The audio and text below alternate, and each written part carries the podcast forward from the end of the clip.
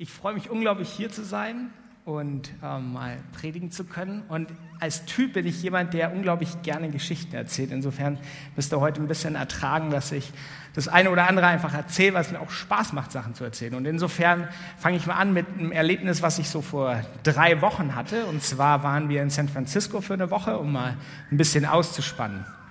Und da waren wir auf, ähm, waren wir bei, im Museum of Modern Arts. Und da waren wir bei einer Installation oder ähm, also hier ist das Museum of Modern Arts. Also es ist ein Ableger von dem New Yorker, falls ihr das kennt. Und da waren wir oben im obersten Stockwerk und da gab es eine Installation, eine Musikinstallation. Und wir liefen da rein und dann hörte man so einfach wunderschöne Musik. Und man hat dann so acht bis zehn Leinwände gesehen und dann ist man so, und auf den einzelnen Leinwänden waren Leute, die haben Musik gemacht.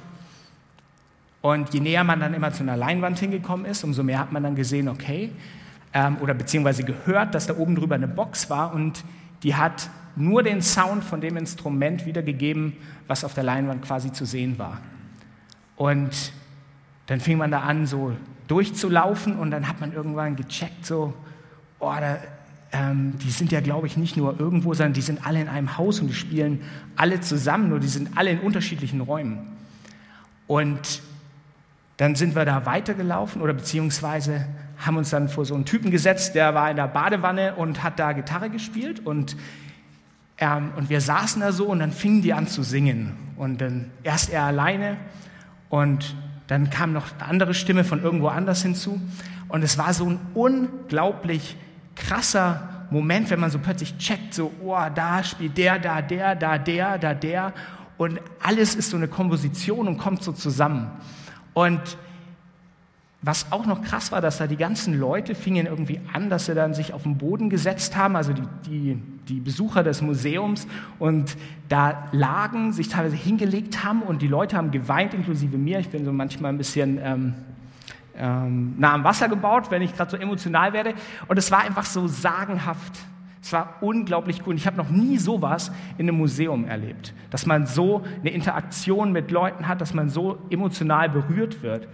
Und mir ging es ein bisschen so im Endeffekt mit der Predigt. Wir haben, glaube ich, manchmal das Gefühl, wenn wir jetzt in die Bibel schauen, dass es so ein bisschen nicht wie ein Museum ist, aber ja, man versteht da manches nicht und so weiter. Und wenn man dann anfängt zu graben und zu suchen und zu schauen, was da ist, dann kommt einem plötzlich Sachen, ähm, das ist einfach der Hammer. Da hört sich das wie Musik an, da hört sich das an, dass irgendwie Gott zu einem spricht und man entdeckt Sachen. Und ich wollte euch einladen, dass wir einfach zusammen jetzt diese nächsten Minuten nehmen und einfach entdecken, wer Gott ist entdecken, wer Jesus ist, suchen, was er zu dir spricht.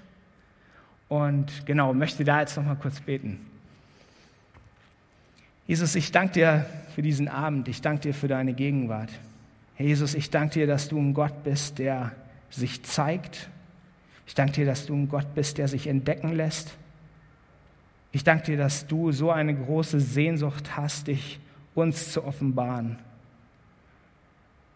Herr Jesus, und ich bitte dich, dass du uns berührst, dass du jeden Einzelnen berührst und dass du unsere Augen öffnest, unsere Herzen öffnest, dass du unsere Ohren öffnest, unseren Geist öffnest. Jesus, dass wir heute Abend ein Stück von dir erkennen, wie wunderbar du bist, wie unglaublich wunderschön du bist.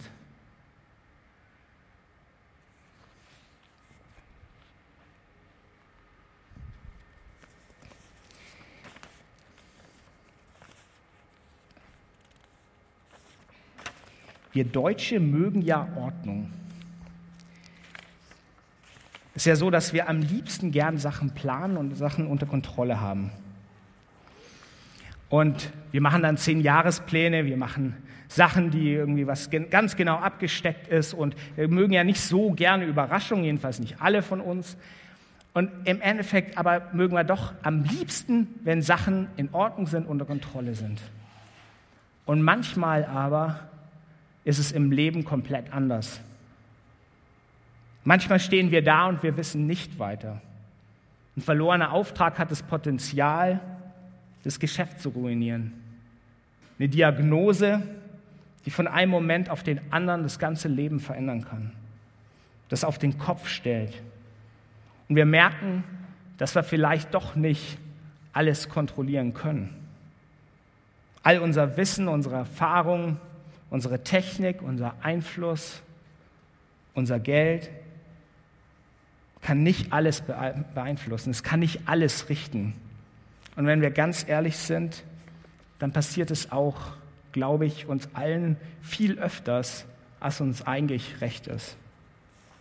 Und die Frage ist, wie gehen wir damit um? Was machen wir damit? Und in unserem heutigen Text geht es genau um so eine Situation. Es geht um einen Menschen, der drauf und dran ist, einen lieben Menschen zu verlieren. Und wir schauen uns an, wie er reagiert und vor allem dann, wie Jesus reagiert. Die Stelle ist im Lukas 7, 10. Was ist die Situation? In unserem Liebeshoch 3 Thema geht es ja aktuell im, im Lukas-Evangelium um in dem Fall einen Hauptmann, um einen kranken Diener, um Älteste der jüdischen Gemeinde, um seine Freunde von diesem Hauptmann und natürlich um Jesus. Jesus war gerade auf dem Berg gewesen und hat seine zwölf Apostel erwählt. Danach strömten die jüdischen Menschen aus allen Teilen Palästinas zusammen und Jesus hielt die sogenannte, äh, die sogenannte Feldpredigt. Leute wurden geheilt und er hatte viele Grundgedanken des Glaubens und des Lebens. Über einige dieser Stellen hat Johanna letzte Woche geredet. Und in den folgenden 50 Versen, von denen ich heute über die ersten zehn rede, geht es um den Hauptmann von Kapernaum. Und es geht hauptsächlich um Menschen und deren Reaktion auf Jesus.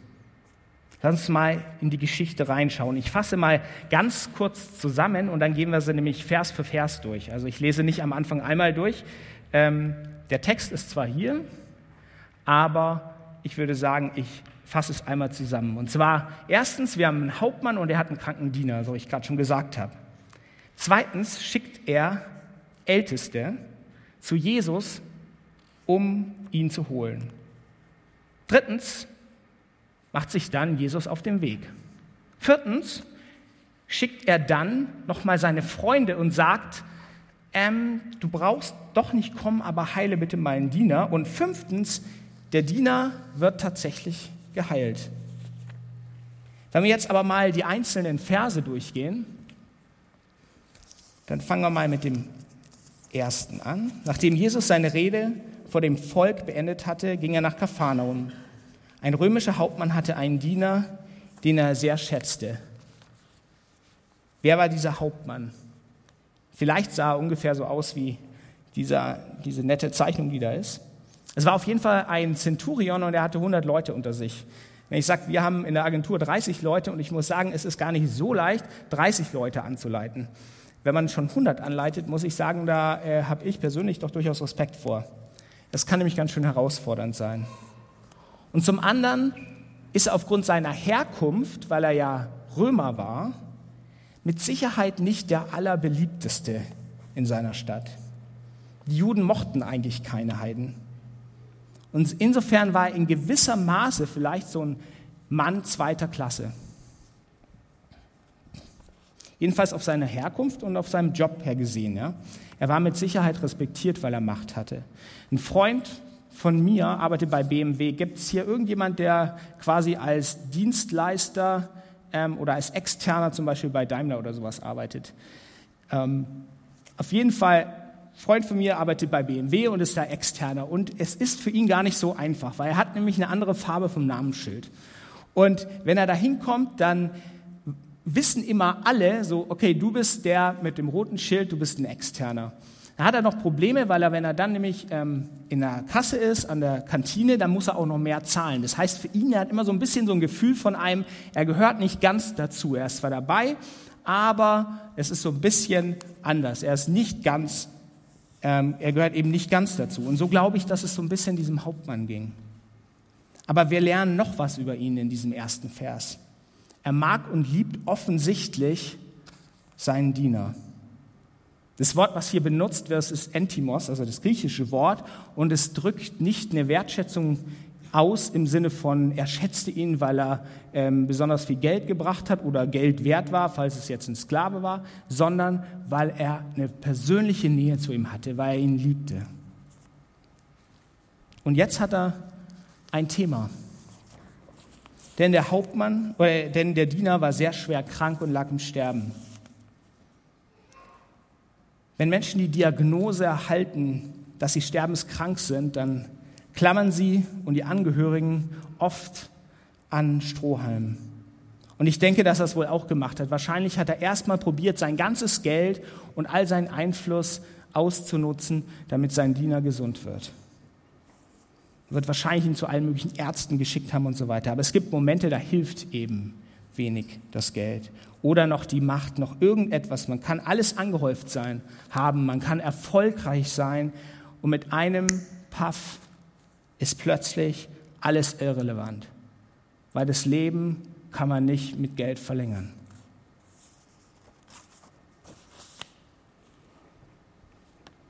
Der Hauptmann hörte von Jesus und schickte eine jüdischen Älteste zu ihm. Sie sollten ihn bitten, zu kommen und seine Diener zu retten. Er hört dann also, dass Jesus in die Stadt kommt. Es wird gesagt, dass er Menschen heilt. Gerade wie ich vorhin gesagt habe, die Szenen ähm, bei der Feldpredigt, wo er wirklich so viele Leute geheilt hatte. Und jetzt hört dieser Hauptmann von diesem Menschen, der in die Stadt kommt, dieser Jesus, und im Endeffekt denkt er nur, an den muss ich mich wenden. Und was macht er nun? Er klammert sich, glaube ich, an den letzten Strohhalm, den er entdeckt. Er schickt jetzt die Ältesten der jüdischen Gemeinde, die ihn bitten sollen, zu kommen und seinem Diener das Leben zu retten. Warum schickt er denn die Ältesten und warum läuft er nicht selber hin? Für seine Zeit macht er hier was eh schon unglaublich, eigentlich Ungehorsames, weil es war ihm nach religiösem jüdischem Gesetz, war ihm gar nicht erlaubt, Jesus zu sich einzuladen.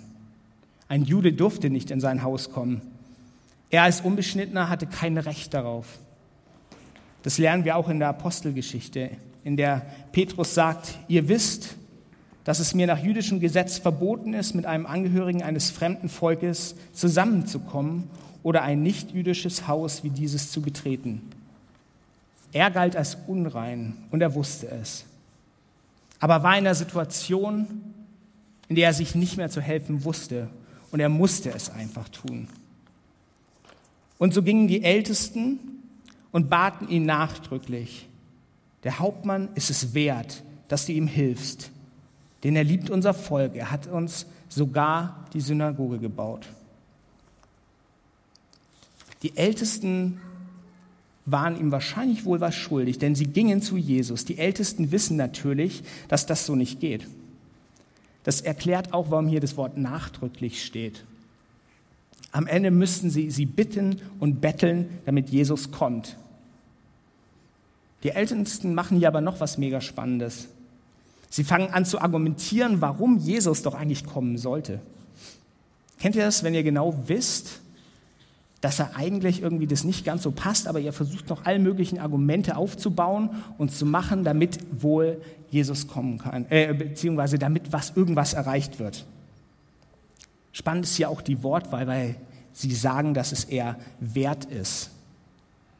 Das Wort, was hier eigentlich steht, ist Axios, also im Griechischen, und was das bedeutet ist, dass er quasi gleichbedeutend ist im Wert. Was sagen hier die Ältesten? Sie sagen eigentlich, er, hat es, er ist es wert, er hat es verdient, dass man ihm eine Bitte erfüllt, weil er die Juden liebt und eine Synagoge baut. Aber was lernen wir hier über den Hauptmann? Er gehörte wohl zu den Heiden, die sich dem jüdischen Glauben sehr nahe gefühlt haben, die sogar die Gebote erfüllt haben. Er hat die Synagoge gebaut, das bedeutet, dass er schon richtig wohlhabend war. So eine Synagoge baut man ja auch nicht einfach so. Und er liebte offensichtlich die Juden. Und die Ältesten aus ihrer Perspektive versteht man das, weil sie haben ein Weltbild, in dem man Leistung erbringen muss. Und insofern mussten sie Jesus davon überzeugen, dass er ihnen einen Gefallen tut. Glauben wir wirklich, dass wir Jesus mit solchen Dingen beeindrucken können? Und was macht Jesus? Er geht einfach mit. Hammer. Offensichtlich ist er nicht so bekümmert um die Regeln, die so aufgestellt waren. Besondere Umstände erfordern wahrscheinlich besondere Maßnahmen. Und ich glaube nicht, dass er mitging, weil er so tolle Argumente bekommen hat. Fünf Kirchen gebaut, check. Dreimal gesagt, ich liebe das Volk Israel, check. Fünfmal in der Woche gebetet, check. Vier Tage lang gefastet, check. Nee, ich glaube, er ging mit, trotz aller Verbote, trotz aller damaligen Regeln. Er ging mit, weil er das wirklich Wichtige machen wollte. Er wollte zum Hauptmann und zu seinem Diener gehen. Was für ein Bild haben wir von Gott? Haben wir das Bild, dass er ganz genau jede einzelne Regel befolgt und beachtet? Ich glaube, dieser Jesus, wenn man ihn hier sieht, hat sich vor keiner Religion, keiner Kultur und sonst irgendjemand was diktieren lassen, außer von seinem Vater. Aber dann passiert was ganz Spannendes. Als er nicht mehr weit vom Haus entfernt war, schickt der Hauptmann Freunde zu ihm. Wahrscheinlich war es so, dass die Kinder irgendwie schon losgelaufen sind und hingelaufen sind und gesagt haben, Jesus kommt, Jesus kommt. Und was machen die Freunde? Was sollen die sagen? Es ist der Satz, den jedenfalls in der katholischen Kirche überall auf der Welt bei, immer beim Abendmahl gesagt wird und auch bei manchen evangelischen Kirchen und den, den wir vielleicht schon tausendmal in modifizierter Form gehört haben. Er ließ ihn ausrichten, Herr, bemühe dich nicht, denn ich bin es nicht wert, dass du mein Haus betrittst. Deshalb hielt ich mich auch nicht für würdig, selbst zu dir zu kommen. Aber sprich ein Wort, und mein Diener wird gesund. Irgendwie habe ich das nicht kapiert gehabt. Vielleicht ist der Hauptmann hat irgendwie einen Schreck bekommen, weil der wollte doch eigentlich, dass Jesus kommt. Und jetzt sagt er, dass er irgendwie, dass er doch nicht kommen muss. Aber was sagt er da? Was mich irgendwo, was mir aufgestoßen ist, dass er sagt, ich bin nicht würdig. Aber schaut man genauer hin, dann schaut man ins Griechische, dann steht da wieder das gleiche Wort, was die, die Ältesten auch gesagt haben, als sie gesagt haben, er ist es wert, dass man es macht, dass Jesus kommen soll. Und er sagt im Endeffekt mit dem gleichen Wort, nee, ich bin es nicht wert. Alles, was ich leiste, was ich erbringe, das reicht nicht aus. Es hat kein Gewicht im Vergleich zu dir. Herr, ich kann nichts tun. Ich kann nicht, dich nicht bestechen. Ich kann dich durch keine Synagoge oder all das, was ich leiste, beeindrucken. Aber ein Wort von dir und mein Diener wird gesund. Was für ein Bild hat er von Jesus? Auf jeden Fall mal eins, dass Jesus nicht bestechlich ist. Aber ich glaube auch, dass dieser Hauptmann glaubt, dass Jesus es gut mit ihm meint, dass er seinem Diener zugewandt ist. Und er erklärt auch weiter, warum er glaubt, dass Jesus nur ein weiteres, nur ein Wort sagen muss. Denn auch bei mir ist es so, dass ich hören Befehlen gehorche, gehorchen muss. Und ich selbst habe Soldaten, die mir unterstehen. Wenn ich zu einem sage, geh, dann geht er. Und wenn ich zum anderen sage, komm, dann kommt er. Und wenn ich zu meinem Diener sage, tu das, dann tut er es. Er bringt hier ein Beispiel einfach aus seiner Welt, so wie er die Sachen versteht. Aber was er hier sagt, ist eigentlich, ich habe die Autorität über Menschen, aber du, Jesus, hast die Autorität über nicht nur die Menschen, aber über Leben und Tod. Als Jesus das hörte, staunte er über ihn. Er drehte sich um und sagte zu der Volksmenge, die ihm folgte, das sage ich euch, nicht einmal in Israel habe ich so einen Glauben gefunden. Wusstet ihr, dass dieses Wort staunen, was da steht, eigentlich nur zweimal verwendet wird?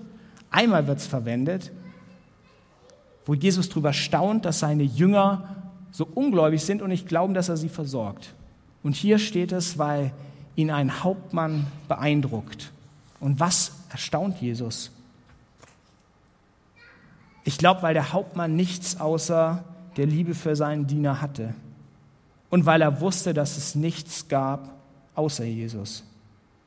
Nicht der Bau der Synagoge, nichts. Er wusste, dass, es aus, dass er aus sich raus das nicht machen kann. Und wie eben gesagt, glaube ich, dass er an zugewandten Jesus glaubte, der heilen will. Und wie geht es weiter? Die Boten des Hauptmanns kehrten in das Haus zurück. Sie sahen, dass der Diener gesund war. Was können wir hier über Jesus lernen? Er hat sich dem Hauptmann treu erwiesen. Er hat die Annahme, die der Hauptmann getroffen hatte, dass Jesus ihm zugewandt war, bestätigt. Er zeigt sich als Mensch und als Gott, der unser Schreien hört. Er zeigt sich hier als ein Gott, der heilt. Jetzt kannst du natürlich sagen, ja, schön und gut vor 2000 Jahren. Aber heute? Ich möchte euch eine kleine Geschichte erzählen, die mich an diese Geschichte erinnert, die wir gerade durchgelesen haben.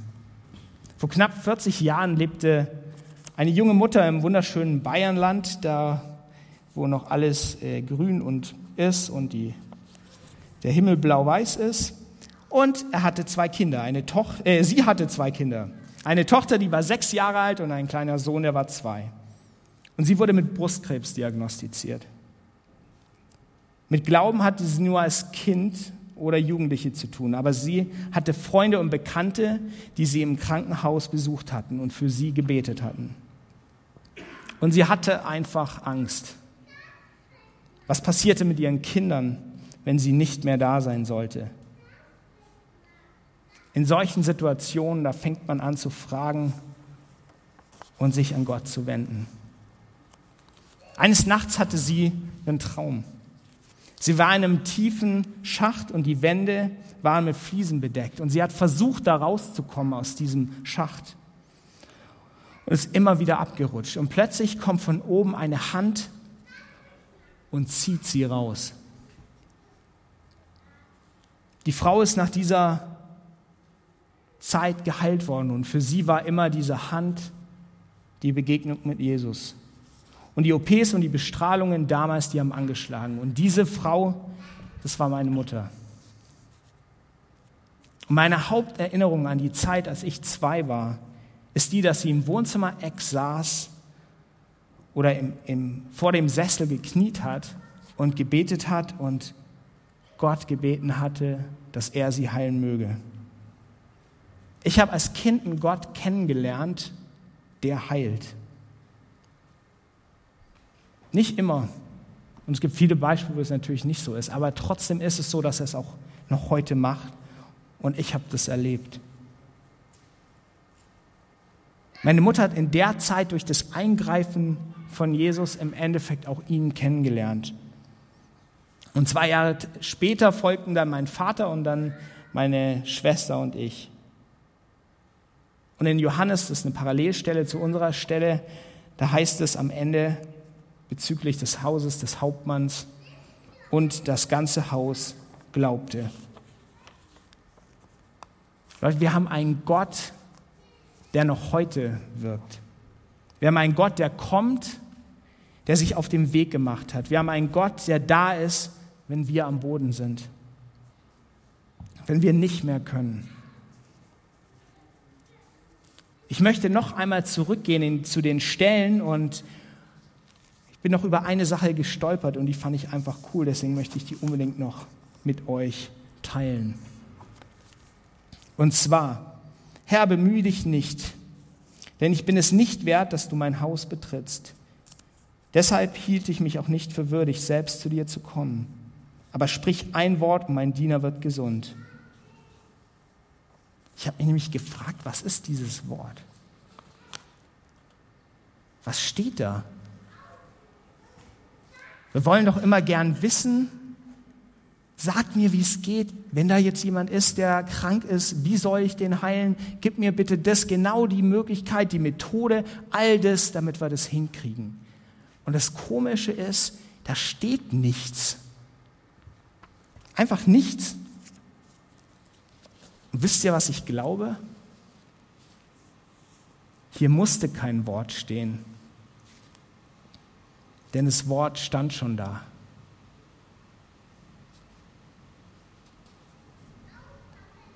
Hier musste kein Wort stehen, denn das Wort stand schon da. Das Wort war in die Stadt gekommen und stand vor ihnen. Im Johannes steht, am Anfang war das Wort. Das Wort war bei Gott und das Wort war Gott. Er kam in die Welt, die ihm gehört, und sein eigenes Volk nahm ihn nicht auf. Alle denen aber, die ihm aufnahmen und an seinen Namen glaubten, gab er das Recht, Gottes Kinder zu werden. Sie wurden dies weder durch ihre Abstimmung noch, äh, Abstammung noch durch menschliches Bemühen oder Absicht, sondern dieses neue Leben kommt von Gott. Er, der das Wort ist, wurde Mensch und lebte unter uns. Er war voll Gnade und Wahrheit und wir wurden Zeugen seiner Herrlichkeit. Wisst ihr, was ich vermute? Dass es in der Geschichte gar nicht nur um eine Heilung geht.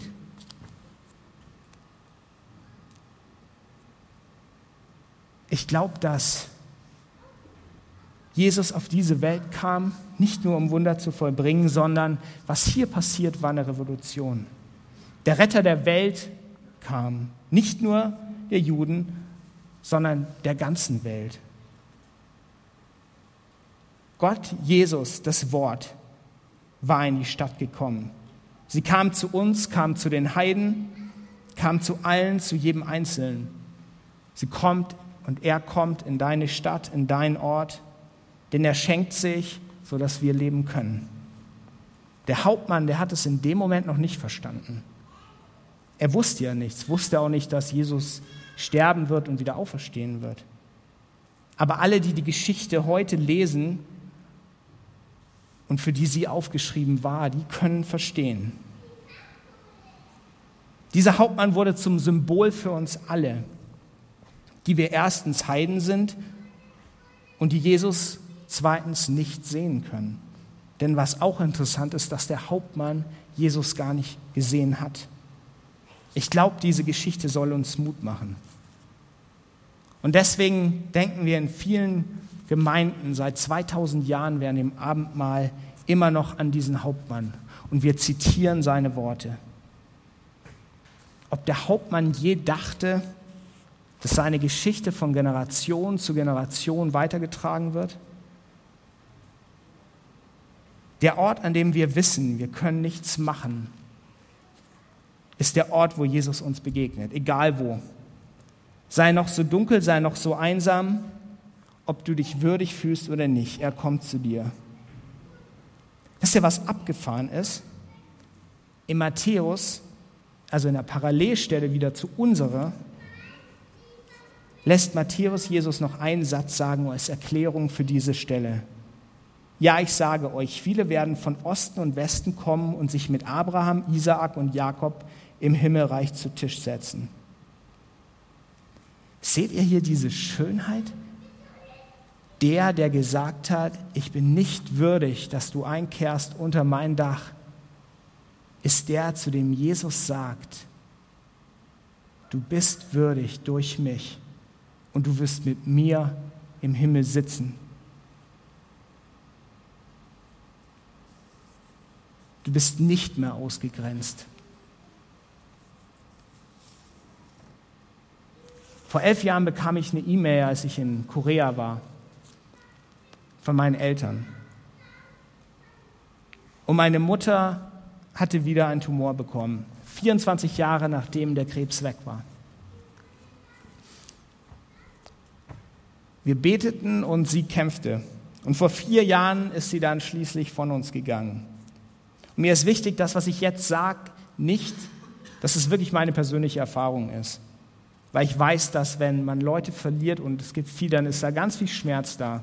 Aber trotzdem, die Erfahrung, die für mich hier wichtig war, war, dass es eine Zeit war, in der sie gegangen ist. Das war unglaublich. Das war eine Zeit voller Dankbarkeit und voller Hoffnung.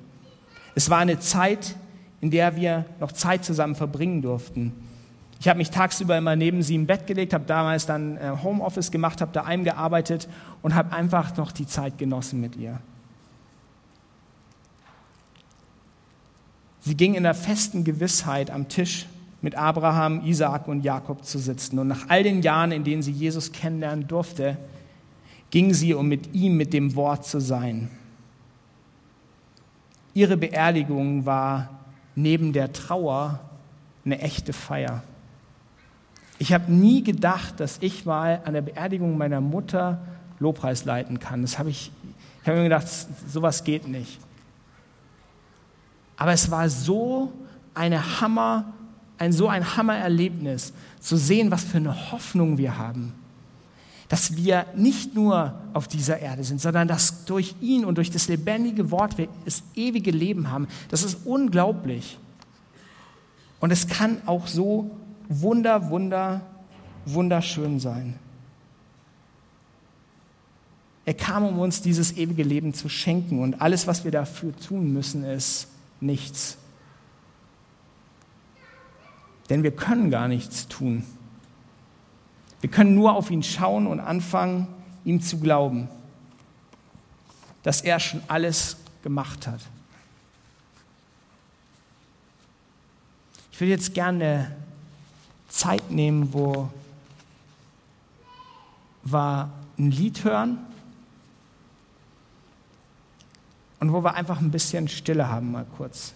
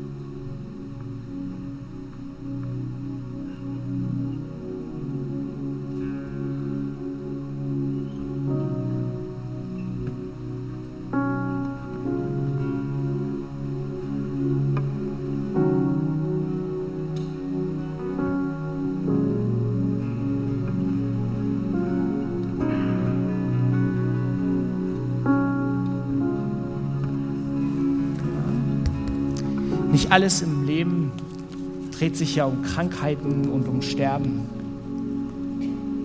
Und manchmal gibt es auch andere Dinge, die wir einfach nicht mehr können, wo wir einfach nicht weiter wissen und wo wir merken, dass wir mit unserem Latein auch am Ende sind. Unter eurem Stuhl findet ihr so einen Umschlag, wie der ist. Und ich würde euch mal bitten, den kurz hervorzuheben. Der ist quasi unten dran geklebt. Sollte jemand keinen haben in den hinteren Reihen, dann ähm, haben wir noch, äh, ist der Martin da mit einer Schüssel und ähm, falls ihr keinen gebt, dann geht mal bitte kurz zu ihm hin. Seht ihr, was in dem Umschlag drin ist? Tata! Vielleicht hat ja Gott zu euch gesprochen. Vielleicht gibt es ja Punkte, wo du nicht mehr kannst. Und ich möchte dich ermutigen, das vor Gott zu legen. Einfach vor ihn zu kommen mit nichts in der Hand. Vielleicht sagst du aber auch, diesen Jesus in der Form habe ich noch nicht mal erlebt. Und ich möchte dich dann nur einladen, komm zu uns, komm zu den Mitarbeitern, rede mit ihnen, weil es ist unglaublich, diese Person kennenzulernen. Es ist der absolute Oberhammer. Jesus vergleicht den Glauben mit so einer ganz kleinen Sache, mit diesem Senfkorn. Und ich möchte eigentlich nicht ein neues Bild aufmachen, weil wir über was anderes reden, aber ich glaube trotzdem, dass es uns helfen kann. Und ich würde euch bitten, dass man den einen Senfkorn nimmt und einfach in seinen Geldbeutel tut. Damit man sich einfach erinnert, am Ende ist es so winzig, was wir machen können. Es ist nichts. Es ist so, so, so mini. Wir müssen nur auf ihn schauen und ihn rufen. Und ich verspreche dir, er wird kommen und sich treu erweisen. Und mit dem anderen, den könnt ihr einfach in eurem in dem Umschlag lassen und einfach jetzt eine Zeit nehmen während dem Lied und einfach das Thema, wenn irgendwas ist, was dich angesprochen hat, wenn es eine Person ist, wo du sagst, oh Gott, ich habe so lange geglaubt und irgendwie ist da nichts passiert, wenn es irgendwie äh, eine, im Job irgendwas ist. Ich rede nicht nur vom ewigen Leben, ich rede auch von den Dingen, wo wir einfach zu ihm kommen können. Und wir einfach sagen, ich habe fast keinen Glauben mehr, aber das kleine bisschen gebe ich noch.